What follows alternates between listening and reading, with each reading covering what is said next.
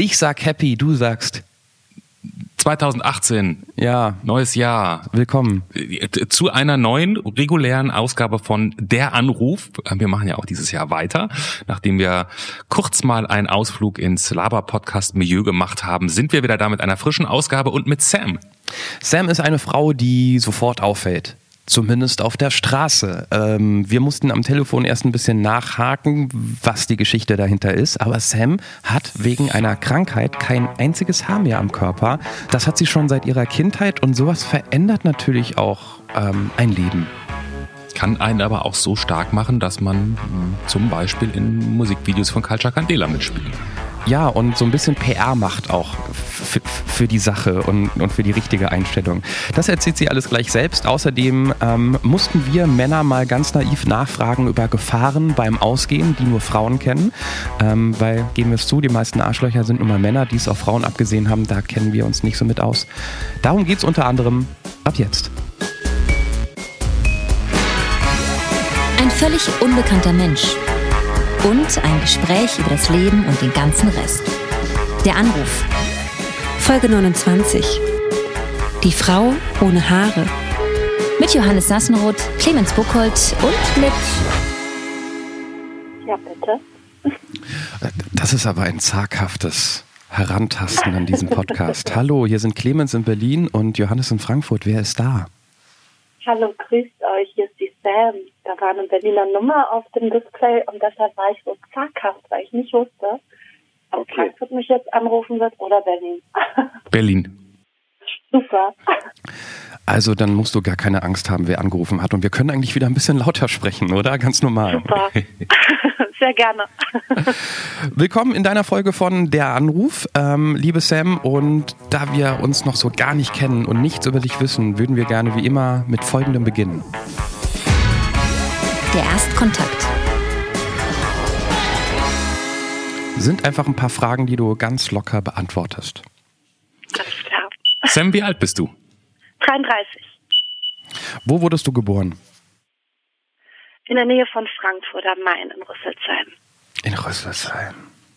Was ist dein Beruf? Ich bin hauptberuflich Kinder- und Jugendtherapeutin. Mit welchem Menschen hast du am heutigen Tag, oh, das ist eine schwierige Frage heute, weil wir mit dir zum allerersten Mal früh morgens aufzeichnen, aber ich frage sie trotzdem. Mit welchen Menschen hast du am heutigen Tag bis zu diesem Moment die meiste Zeit verbracht? Mit meinem besten Freund, da ich gerade bei ihm bin und sein äh, Festnetztelefon nutzen kann und darf. Siehst du, der beste Be Beweis, dass man auch mitmachen kann, wenn man gar kein Handy hat hier in der Anruf. Man muss nur Richtig. Freunde haben mit Festnetz. Das stimmt, irgendwie vor einem Jahr habe ich es aufgegeben, weil ich es echt nicht mehr gebraucht habe. A- Ab und zu braucht man die Dinger doch. Ab und zu, ja. Sam, folgendes Horrorszenario. Du müsstest alle Fotos auf deinem Handy löschen und dürftest nur ein einziges behalten. Welches wäre das? Ich glaube, das wäre das von vor einem Monat, das in Amsterdam ein Fotograf von mir geschossen hat. Das ist ein Close-up-Foto und das mag ich ganz gerne vom Ausdruck her.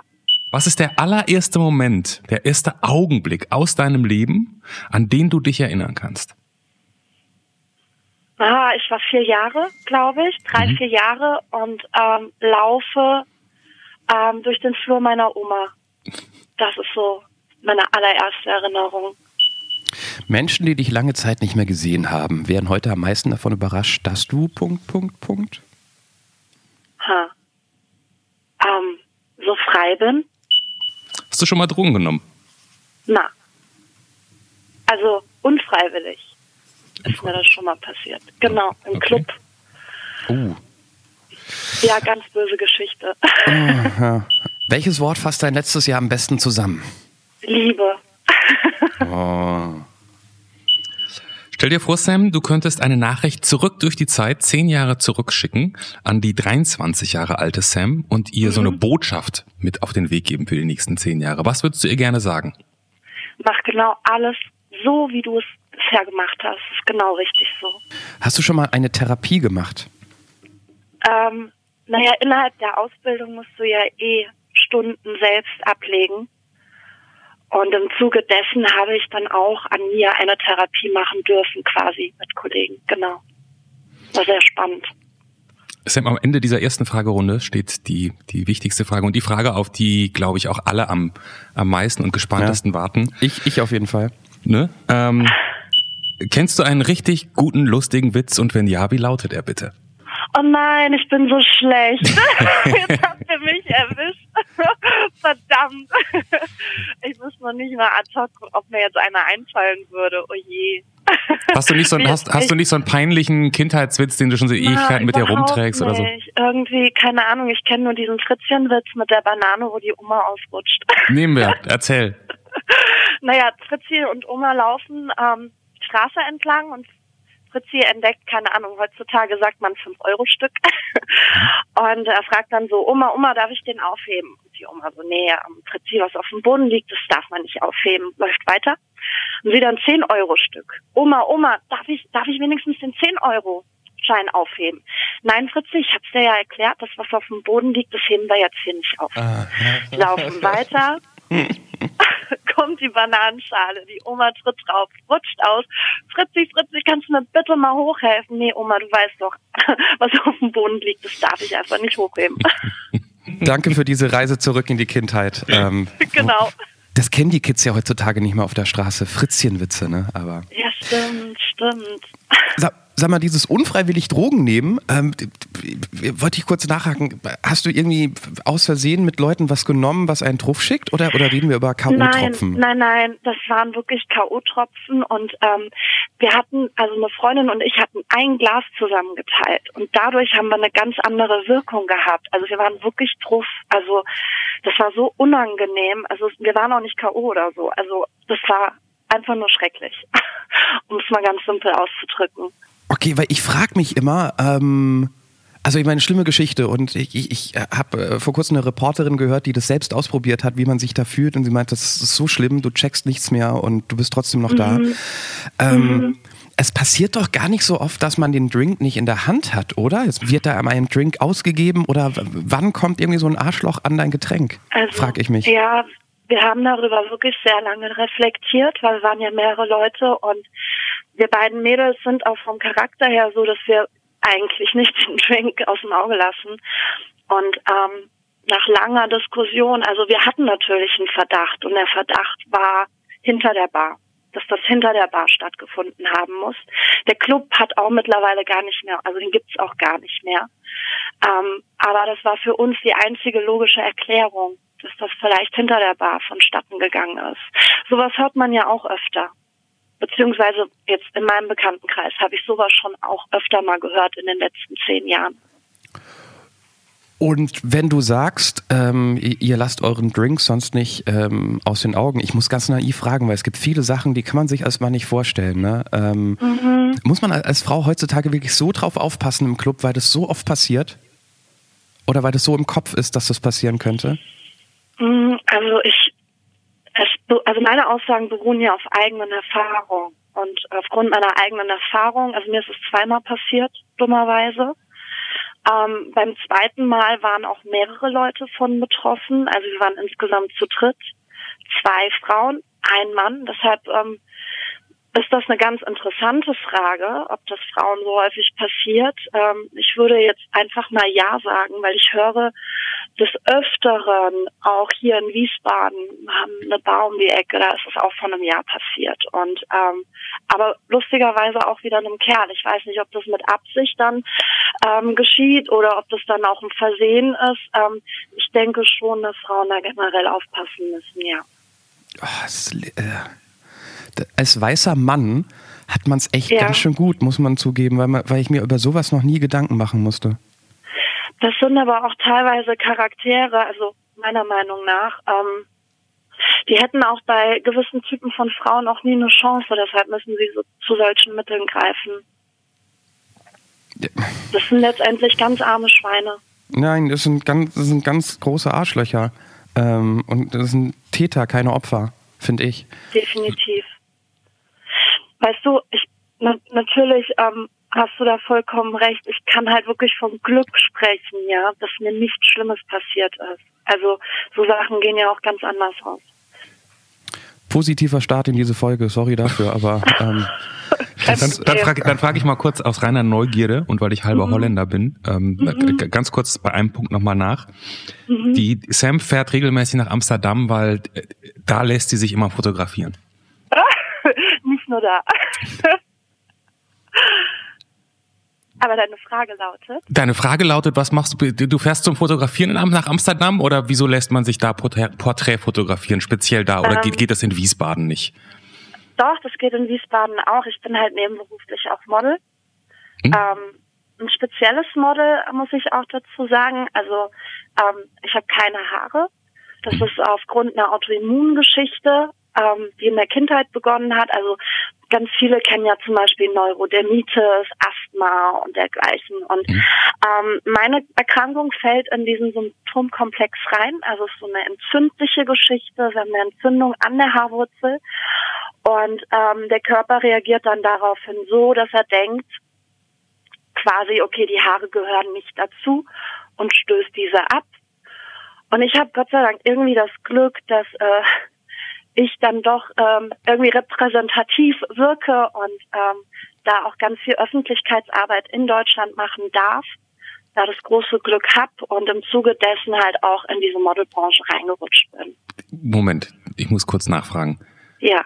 Also, du hast keine Haare auf dem Kopf und zwar genau. in dem Fall, weil sie dir wirklich ausgefallen sind und nicht, genau. weil du dir irgendwie gesagt hast, ich rasiere mir jetzt den Kopf. Genau. Und das ist sozusagen, bist du, bist du, ich, hab, ich frage jetzt mal ganz naiv nach, du, das ist nur auf dem Kopf oder ist das auf deinem, Nein. sozusagen, bist du ganz, ganz haarlos sozusagen, bist du eine haarlose am, Frau? Genau, auch am Körper. Also ich habe mittlerweile auch keine Augenbrauen mehr, keine mhm. Wimpern mehr. Das kann man natürlich super kompensieren mit Make-up. Mhm. Ich habe keine Haare mehr an den Armen. Ich muss mich nicht mehr an den Beinen rasieren. Das ist auch Vorteil. Ähm, ja. Das ist ein Vorteil im Sommer, definitiv. Also da gibt es auch einige, die mich beneiden. Einige Freundinnen im, ja, in der näheren Umgebung. Und, und wann sozusagen hat es angefangen, dass dir die Haare ausgefallen sind? Mit vier. Und ich kann dir jetzt auch nicht erklären, warum. Also das ist einfach so eine Autoimmungeschichte. Die hat dann einfach im Körper begonnen mit vier hattest du irgendwie einen Haarausfall oder hattest du schon irgendwie mit, mit, mit als Vierjährige oder als Fünfjährige dann eine Glatze? Nein, also Gott sei Dank nicht. Da hatte ich, ähm, also die Erkrankung nennt sich auf Deutsch kreisrunder Haarausfall. Ah, das ist schon Fach, hm. Fachbegriff ist Alopecia areata. Mhm. Areata ist sozusagen wie, ja, so, Ophiasis ist eigentlich so das erste Stadium. Dann kriegst du halt so einen kreisrunden Fleck Mhm. Stell dir vor, wie so ein Zwei-Euro-Stück oder so. Und so hat es dann bei mir auch angefangen gehabt. Und ähm, es gibt natürlich auch Betroffene. Ich habe jemanden kennengelernt, bei der ist das innerhalb von drei Tagen, war dann wirklich alles weg. Ähm, aber bei mir war es ähm, Gott sei Dank ein schleichender Prozess. Also es hat echt 20 Jahre gedauert, bis ich eine Glatze hatte. Und das war auch gut so, weil du konntest dich Stück für Stück immer dran gewöhnen. Also die Person, von der ich eben gesprochen hatte mit den drei Tagen, die hat halt so einen richtigen Identifikationsverlust erlitten. Ne? Also wenn du dir jetzt so vorstellst, du stehst vorm Spiegel und ich würde sogar sagen, es ist total egal, ob eine Frau oder ein Mann, aber du stehst vorm Spiegel, du verlierst deine Haare, dann beginnen die Wimpern auszufallen, die Augenbrauen auszufallen, du ver verlierst den kompletten Gesichtsausdruck eigentlich dadurch. Ja. Und das ist sehr befremdlich für viele, was ich total nachvollziehen kann. Deshalb bin ich auch dem lieben Universum so dankbar, dass mein Lebensweg Weg da ein bisschen anders war. Ja. Du kennst das ja in Anführungszeichen nicht anders, ne? Das ist ja nochmal genau. was anderes, als wenn es so zack ja, auf einmal voll. kommt. Genau, voll. Tut das, also ist das das Einzige, dass die Haare ausfallen oder tut das irgendwie weh oder hast du dadurch irgendwie äh, öfter Entzündungen? Also spürst du das sonst noch in irgendeiner Form? Mhm. Also ähm, da das eine Autoimmungeschichte ist, ist generell erstmal zu sagen, dass du Begleiterkrankungen bekommen kannst, ja. Also viele haben mit der Schilddrüse ein Problem, ähm, aber auch so Erkrankungen, ähm, da gibt's so, keine Ahnung, so chronische Magen-Darm-Geschichten kannst du kriegen. Entzündungen an den Gelenken, wie Arthritis zum Beispiel. Das habe ich alles Gott sei Dank nicht. Ich habe eine Schilddrüsenüberfunktion, aber damit lässt sich leben. Also das finde ich jetzt nicht so dramatisch. Und du wirst genauso lang leben wie jeder andere auch. Ja, voll. Okay. Also das sind, das sind wirklich so eher so ästhetische Aspekte, weißt du. Also jetzt jemand, der damit echt Probleme hat, der hat da auch generell einfach im Leben, also die Situation, dass er sich permanent verstecken muss. Also ich glaube, das ist so das Belastende an der Krankheit. Dass du nicht du selbst sein kannst, wenn du dich selbst auch nicht hast. Wie, wie ist denn, also du bist jetzt Model, das heißt, dass du hast ja einen ganz positiven Umgang sozusagen damit und auch einen selbstbewussten und und mhm. und man will dich fotografieren oder lässt dich fotografieren.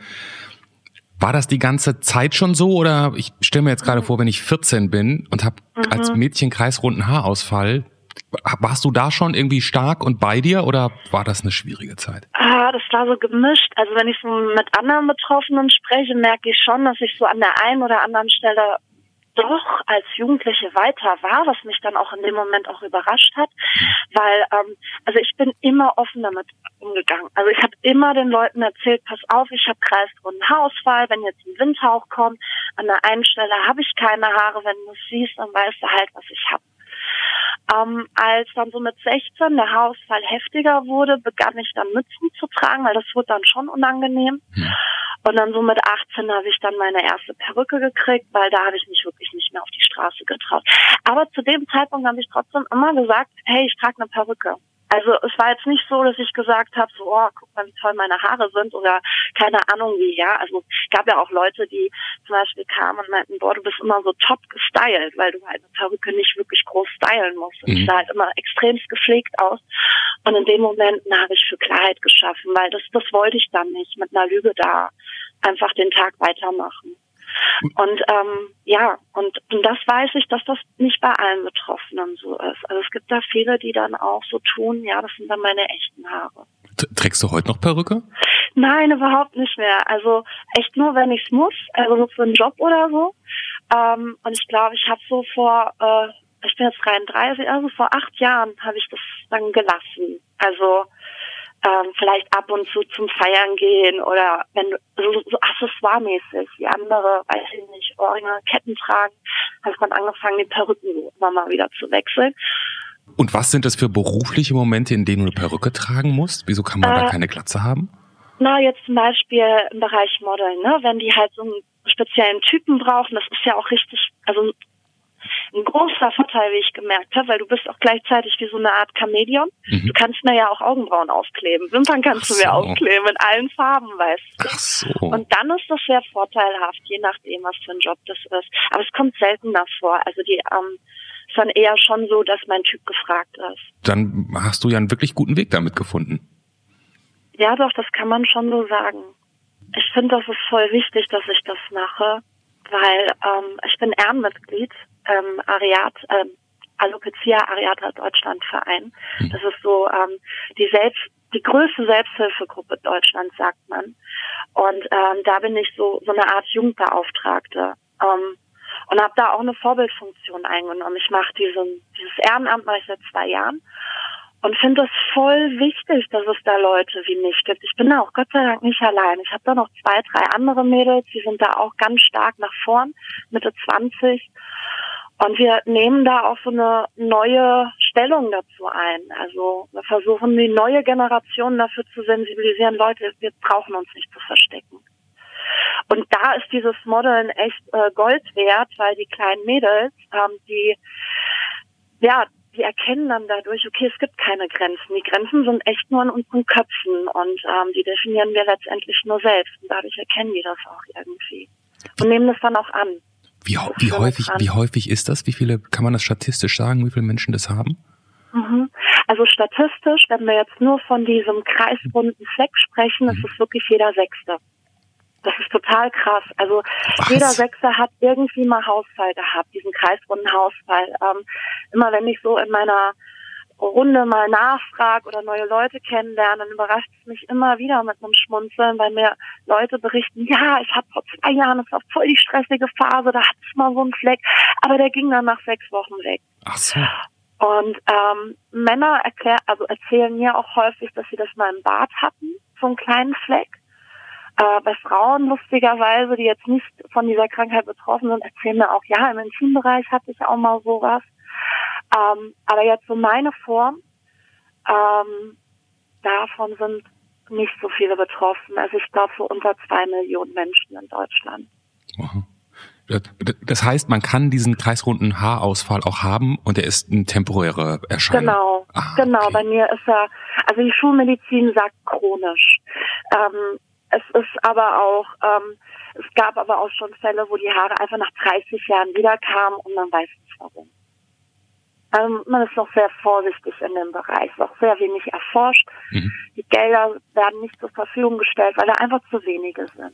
Jetzt haben wir ja schon drüber gesprochen, ähm, dass das für dich durchaus hier und da Vorteile im Job hat. Ähm, mhm. Wo gibt es denn die Nachteile? Oder hast du die überhaupt noch gar nicht gespürt? Ah, hm. ich denke, weißt du, das ist so eine Kopfsache mit den Nachteilen. Also man könnte jetzt sagen, wenn jemand doof guckt, ist das der Nachteil. Ja. Ähm, er guckt dann meistens zurück. Aber ich habe auch oft das Glück, dass die Leute dann kommen und dann vorsichtig nachfragen. Also häufig hast du diese Frage, oh, sorry, ähm, dass ich jetzt mal kurz frage, ähm, es interessiert mich, sondern hast du Krebs? Du läufst voll selbstverständlich damit rum. Mhm.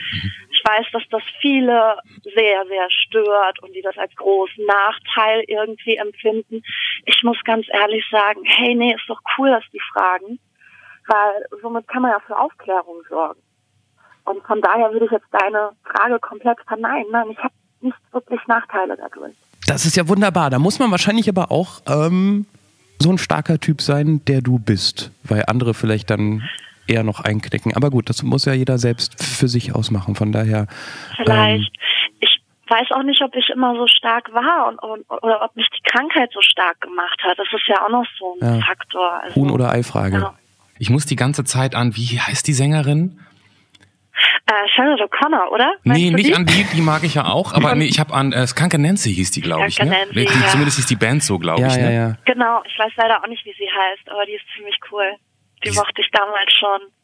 Und die hatte, die hatte auch eine Glatze, ne? Und das ja. sah, das sah aber der unfassbar gut aus, fand ich immer. Ich Man muss ja dazu auch einfach den Kopf haben, ne? Also ähm, Clemens hat sich ja bewusst dazu entschieden, alles sehr kurz zu, zu ähm, tragen, obenrum am Kopf. Das geht, finde ich. Und es gibt ganz viele Menschen, die können das nicht. Ich musste mal wegen einer Krankheit ähm, äh, erleben, wie ich aussehe, ohne Haare am Kopf. Und ich fand's, mhm. also ich habe nicht den, den Kopf dafür. Das kann auch richtig kacke aussehen. Aber wenn du Model bist, also dann, dann hast du die richtige Krankheit für, dein, für deine Kopfform gefunden. Das ist doch am Ende des Tages auch gut zu wissen. Da sagst du was. Also bin ich auch echt sehr dankbar für. Das stimmt schon. Da hast du vollkommen recht. Aber wusstest du, dass das, also ich habe mir sagen lassen, dass das ähm, geprägt wird im Säuglingsalter. Also je nachdem, wie, sich, wie dich deine Mama hinlegt. Wenn du dich oft auf dem Rücken legst, würdest du einen Plattkopf bekommen. Ja. Also ich habe mir das nur erzählen lassen. Mhm. Ob das jetzt faktisch stimmt, weiß ich nicht. Doch, doch, ist so. Tell Aber me about it. Wir, ich, ich, ich, bin derjenige, der zum Beispiel auch schon extra Kissen gekauft hat, damit Kinder, die ähm, oh. eine Delle im Kopf haben, anders gelegt werden und sich nicht um umdrehen, cool. damit diese Delle quasi wieder ausge ausbalanciert wird. Bei deinen deswegen. eigenen Kindern? Nein. Ja, bei meinem Kind, genau, ja. Und das ist, cool, ich meine, cool. die, diese Knochen, die können ja am Anfang nichts, ja. Die, die, das ist ja Gelee quasi. Ähm, und mhm. wenn die mhm. die ganze Zeit immer nur jede Nacht links liegen, dann kriegen die da eine Delle. Genau. Und kriegen so einen, so, so einen Eierkopf. Richtig. Aber ansonsten muss man ja auch kurz dazu erwähnen, dass bei diesem Haarthema, also du bist ja gesegnet, Johannes, mit, mit vollem Haupthaar und ich fürchte, das, das wird ja auch bis an dein Lebensende so bleiben. Oder hast du irgendwelche Anzeichen von Haarrückgang? Du Arschloch. Nee, jetzt ohne Scheiß, das frage ich wirklich. Ja, ist das so? Hast ich, du ich, weiß, also, es ist, ich bin jetzt auch schon 39, ich mag's hier vorne. Also, das wird schon ganz schön dünn, ähm, so langsam. Also, das Haar ist schon dick, aber als Mann Ende 30 merkt man dann so, ja, die Natur geht davon aus, dass ich gar nicht mehr so lang lebe, ja, deshalb kann man da oben schon mal abschalten, aber diese Gesellschaft und der Fortschritt hat ja dazu geführt, dass ich hoffentlich noch mal ein paar Jahre lebe. Ähm, aber ich will nämlich nicht beschweren. Mein Vater hat ähm, so eine ähnliche Frisur wie du, Clemens. Mhm. Von daher läuft's ja bei mir schon ganz gut. Okay. Wird man dann, wird man dann, wenn man, wenn, wenn man vielleicht schon als Kind damit an, also sozusagen mit damit konfrontiert wird, hat das auch was damit zu tun, dass man später Kinder- und Jugendtherapeutin wird? Ich werde das so oft gefragt. Also ihr müsst wissen, ich habe ich hab selbst schon so Jobs gemacht, ähm, wie zum Beispiel im Zwergnasehaus. Da habe ich mit zwölf dauerbeatmeten Kindern gearbeitet, die quasi ähm, ja, wie soll ich das erklären? Die haben eine Muskelatrophie, also die Muskeln hören Jahr für Jahr immer mehr auf zu funktionieren, bis mhm. dann irgendwann auch die Lunge von betroffen ist, sodass die beatmet werden müssen, sonst können sie gar nicht überleben. Und mit solchen Kindern habe ich zum Beispiel auch zusammengearbeitet und wurde in der Zeit so oft gefragt, wie schaffst du das? Wie machst du das? Wie nachvollziehbar. Oft, genau, weil wir oft auch, keine Ahnung, Sponsoren von Beispielsweise dann kam eine Bank mal vorbei, die Mitarbeiter haben mit unseren Kindern dann so Osterbasteln gemacht und da gab es ganz viele Erwachsene, die konnten das kaum ähm, stemmen, ne, ja. diese Erfahrung.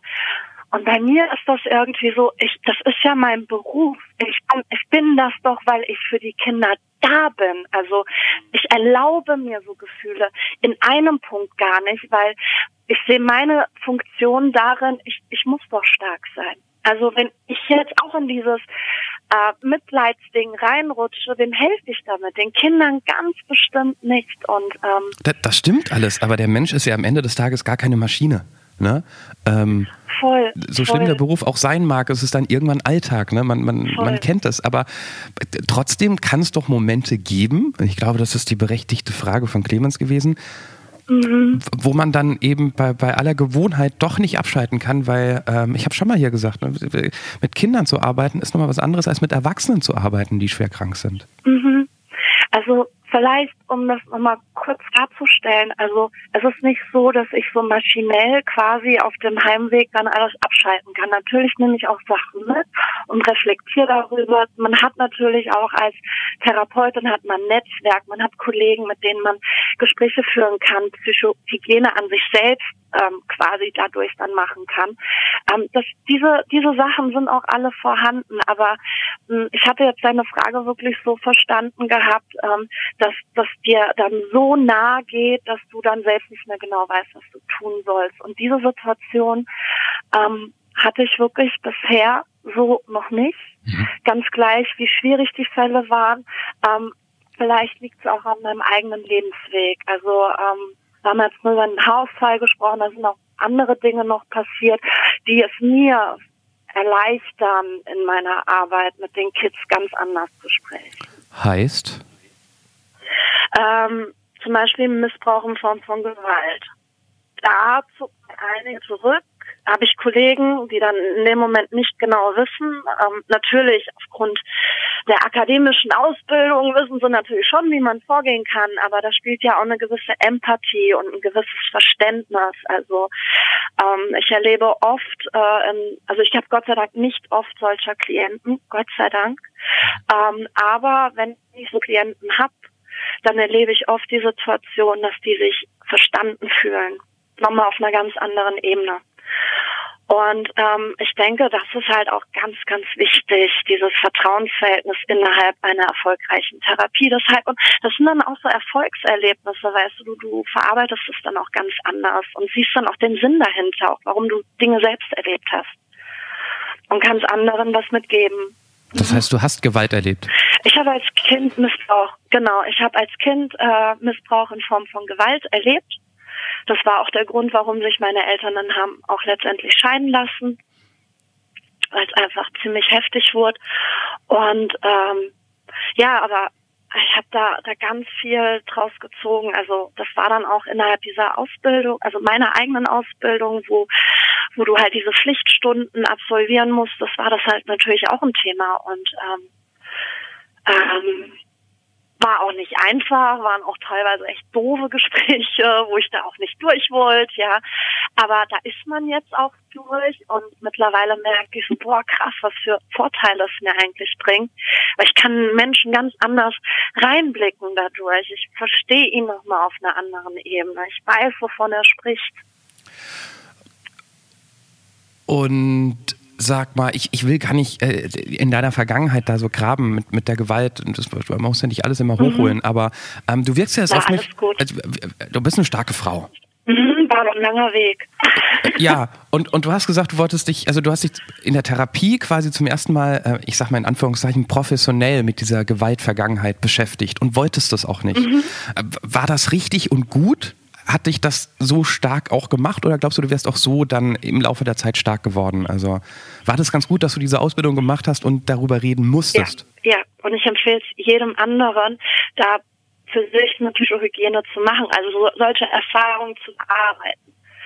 Weil du hast ja oft auch dieses, wir haben vorhin kurz von Opfer und Täter gesprochen, ähm, so als Schlagwort, und du hast oft das, ähm, das Gefühl, und das kenne ich auch von mir oder beziehungsweise aus dieser Zeit äh, kenne ich das, das habe ich jetzt so nicht mehr. Aber ich dachte auch, dass ich provoziert habe. Also ich dachte auch an einem ähm, da wird auch eine gewisse Grenze überschritten beim Kind. Ne? Mein Vater hat mich geschlagen und ich dachte wirklich, der hat Berechtigung. Ich habe ihm auch den Grund geliefert, dass er mich schlägt.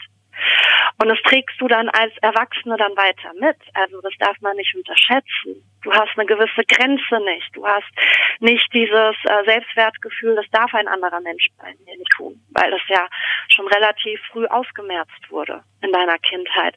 Und deshalb ist das mega, mega wichtig, nicht nur für mich, sondern für jeden anderen, der ganz gleich, welche Art von Missbrauch er auch erlebt. Und, und das ist was, was du in deiner eigenen Therapie dann verstanden hast. Das war so der, der Punkt, wo das, wo du das für dich ausgearbeitet hast. Mit unter anderem ja. Okay. Das heißt aber, dass du bis zu deiner Ausbildung, die relativ spät in deinem Leben, also in deinem bisherigen Leben kam, diese Schuld für diese Gewalt, die dir jemand anderes angetan hat, auch ein bisschen in, bei dir gesehen hast? Mhm, mhm. Das ist ganz lustig. Das ist ja auch, es ist ja nicht unbekannt, dass Opfer dann so denkt. Und bei mir war das wirklich auch so. Ja, ich habe, wenn du auch noch so eine starke Art hast, ne? Also ich hab, weiß nicht, ob ich jetzt immer so stark gewirkt habe, aber ich hatte schon immer eine große Klappe. Mhm. Und dann denkst du irgendwann automatisch, ja klar, wenn du so eine große Klappe hast, kein Wunder. Und dieses Denken hatte ich. Okay. Das, ist ja, das ist ja aber auch verheerend für die Eigensicht, oder? Als heranwachsende Frau. Voll, das ist total beschissen. Entschuldigung für den Ausdruck, aber das ist, du bist da auch gefangen in so einer Situation und ähm, kommst da auch alleine so nicht mehr raus. Also du brauchst dann schon die Unterstützung von außen, die dir sagt, ey, das darf nicht so sein, es darf nicht geschehen, das ist strafbar ganz gleich, wer was tut. Also jetzt ganz gleich, ob ein Mann eine Frau schlägt oder ein Elternteil das Kind, das ist strafbar bei uns in Deutschland. Und das ist vielen Opfern nicht bewusst. Und deine Mutter, die das mitbekommen hat und sich deswegen ja auch so ein bisschen von deinem Vater getrennt hat, wenn ich das richtig verstanden habe, mhm. ähm, die, die kam nie auf die Idee zu sagen, ey, der Sam ist ganz schön was passiert, da gehen wir mal zu jemandem, mit dem man reden kann. Ohne oh, dir jetzt einen Vorwurf aber, zu machen. Aber nein, alles gut. Aber meine Mama, die war ja mit so vielem beschäftigt. Also es war ja nicht nur, war ja nicht nur ich, die davon betroffen war von der Gewalt. Das waren wir alle. Und meine Mama war aber auch, muss man auch noch berücksichtigen, die war ja so mit dem Hausfall beschäftigt. wir sind ja von Arzt zu Arzt gerannt. Also ähm, da waren einige Baustellen zu der Zeit, die präsent waren. Okay, gut. Dann ziehe ich die Frage zurück. Und das Leben mhm. ist manchmal einfach blöd. Es ist manchmal komplex, ja.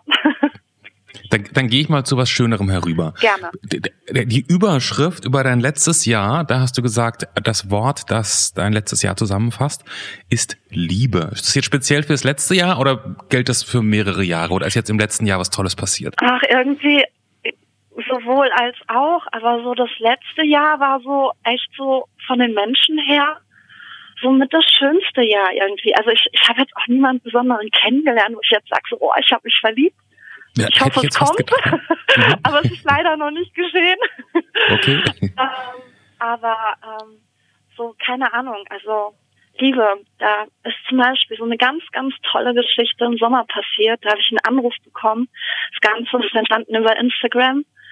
Ähm, und dann kam der Anruf vom, vom Regisseur von Culture Candela rein und äh, der dann irgendwie gefragt hatte, du ähm, beobachte dich schon eine Zeit lang hier auf Instagram und find's cool, was du machst. Hättest du nicht irgendwie Bock, in einem neuen Video mitzumachen? Und es war so ziemlich spontan und ich dachte eine Woche vor Dreh und dann bin ich ab nach Berlin und habe dann da mitgemacht und ähm, neue Freunde kennengelernt und ähm, war eine super, super schöne Zeit. Und jetzt so im Nachhinein auch, ähm, da kam so viel positives Feedback zurück. Auch nicht nur von Culture selbst, auch von den Leuten drumherum, aber auch von den ganzen, ich muss das, das kurz erklären. Also auf Instagram habe ich auch so eine Art Vorbildfunktion, bin aber so mehr gepolt auf die Kids. Also ich bin da auch öffentlich quasi als Kinder- und Jugendtherapeutin und es Süße ist, die Kids nehmen das auch wirklich wahr. Also die schreiben mir auch, schreiben mir auch über ihre Probleme. Und die haben das im Zuge dessen dann halt auch mitbekommen. Und da kam einfach so viel Schönes zurück, dass ich eigentlich nur sagen kann, also das letzte Jahr bestand, dieses Jahr stand wirklich so auf Liebe. Ich, ich müssen jetzt natürlich sofort nachfragen, welcher ja. Song von, in welchem Video von Culture Candela können wir dich sehen? Weil, weil du auch, ich wollte gerade sagen, weil du auch alle Culture ja. Candela Videos auswendig kennst. nee, eben nicht, aber, aber da werde ich natürlich jetzt nachher gleich mal bei YouTube gucken, wenn wir durch sind. Ja, voll gerne. Ähm, der Song heißt Cool mit mir selbst. So ein bisschen wie bei, ähm, war das bei Lucky? Also es gibt da so ein, zwei Clips, da sind so ganz viele Menschen so nacheinander in, äh, im mhm. Musikvideo. Mhm. Und ähm, Genau, von Pharrell Williams war da, gab es doch auch mal ja. eins. Und so ähnlich ist das aufgebaut. Also es sind noch ganz viele andere Charaktere drin. Ich bin da nicht die Einzige. Und da du schon Instagram-Account gesagt hast, in der letzten Folge hatten wir schon spannende Leute mit einem Instagram-Account, die Jungs im Bus. Ähm, von daher sage ich, also wenn du möchtest, würde ich, äh, sag doch mal deinen, wenn man dich angucken darf, oder darf man das nicht? Ja, voll gerne, doch, gerne. Ähm, also Sam, S-A-M, und dann so ein Unterstrich und dann Mantia mit I-A am Ende. Mm, okay. Kann ich mal. Man will ja manchmal wissen, wie. Du, ah. Hey, du hast ja. Du hast ja gar keine Haare. Haha. Nee, gar nicht, ne?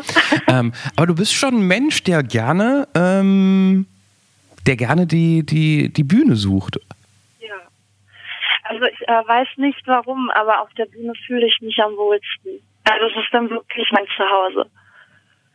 Und es war schon von Kindheit an so. Also ähm, wenn man meine Mutter fragt, die sagt so, ach, sobald die Musik lief, da hast du echt das Rampenlicht gesucht. Warum weiß ich nicht. Es ist, es ist wirklich die Musik in dem Punkt gewesen. Ich singe nicht, ich tanze rein und äh, das ist so mein Instrument, mein Körper in dem Moment. Und da geht es dann auch nicht um die Leute oder so, da geht es einfach um das Gefühl und um die Kunst und ah, das liebe ich.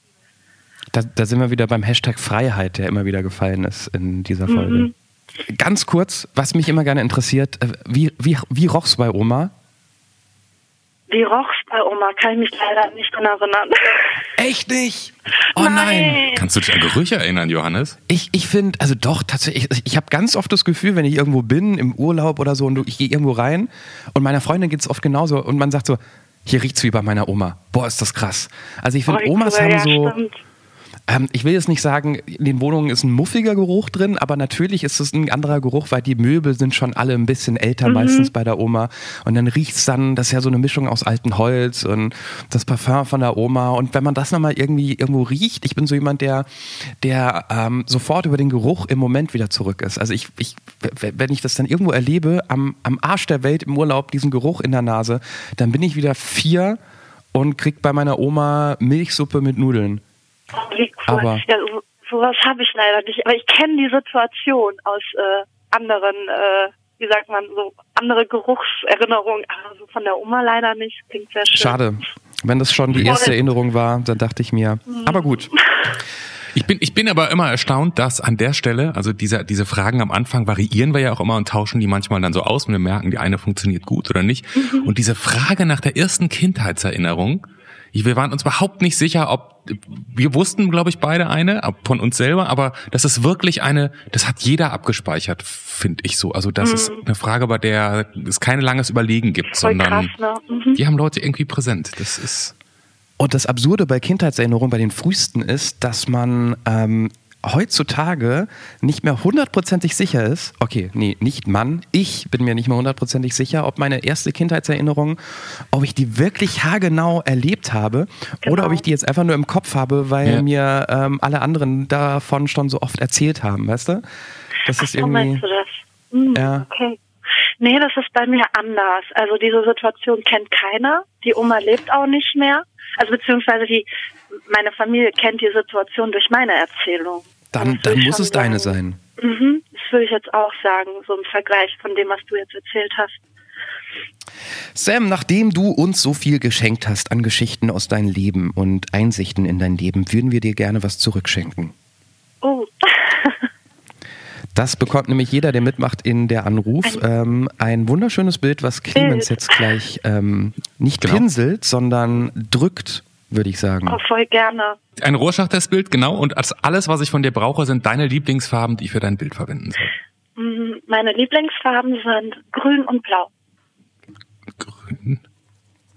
Clemens macht ein paar Farbplexe auf ein DIN A4-Blatt, faltet dieses Blatt zusammen, nimmt es dann wieder auseinander und dann haben wir dieses Bild, was wir gleich interpretieren. Ihr könnt mitinterpretieren, indem ihr jetzt auf deranrufpodcast.de geht, weil das Bild, das Clemens jetzt erst malen wird, ist in eurer Zeit natürlich schon längst fertig und ist das Titelbild von Sams Folge auf deranrufpodcast.de, nicht bei iTunes oder so, da geht das technisch nicht. Also ich habe es zumindest noch nicht gesehen, sagen wir es mal so. Man weiß manchmal schon, während man die Farben drauftupft, gebt es mal zu, ob das ein gutes Bild wird oder nicht. Das hier wird ein gutes. Auf jeden Fall. Und es, sind, es gibt so viele Meister aus Holland. Ich wusste gar nicht, dass du halber Holländer bist. Von daher musst du ja auch ich so. bin halber Holländer, ja. Ja. War nicht Ja. Van Gogh auch Holländer? Ja. Ja, Ja, siehst du, da muss es ja jetzt toll sein. das, aber dann hätten ja auch alle anderen vorher toll sein müssen. Ich glaube, der hat gar keine Rorschach, der ist nicht bekannt geworden für seine Rorschach-Testbilder. Achtung, here we go. Oh, das ist, ähm, Nice. da, das ist, das ist nice. Sag nicht nice. Okay. Nice ist aber, Das ist super. das ist richtig, Gut. richtig gut.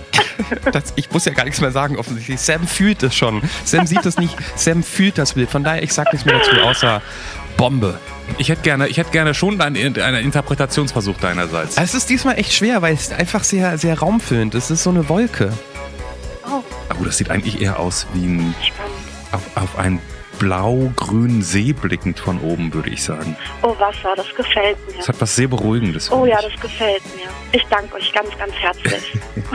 Wir, wir danken dir für, äh, für diesen Einblick in dein Leben und ähm, tolles Gespräch und dir noch einen schönen Tag. Gleichfalls. Ich danke euch und euch ebenfalls einen schönen Tag. Hat sehr viel Ciao, Spaß Sam. gemacht. Macht's gut. Tschüss. Tschüss. Das war Der Anruf. Von und mit Clemens Buchholz und Johannes Sassenroth. Technische Unterstützung Andreas Deile. Die Stimme im Layout, also ich, Andrea Losleben. Für mehr Infos und Mitmachen der Anrufpodcast.de. Tada, da ist sie wieder, die Aftershow-Party ohne, ohne Party und ohne Show vorher.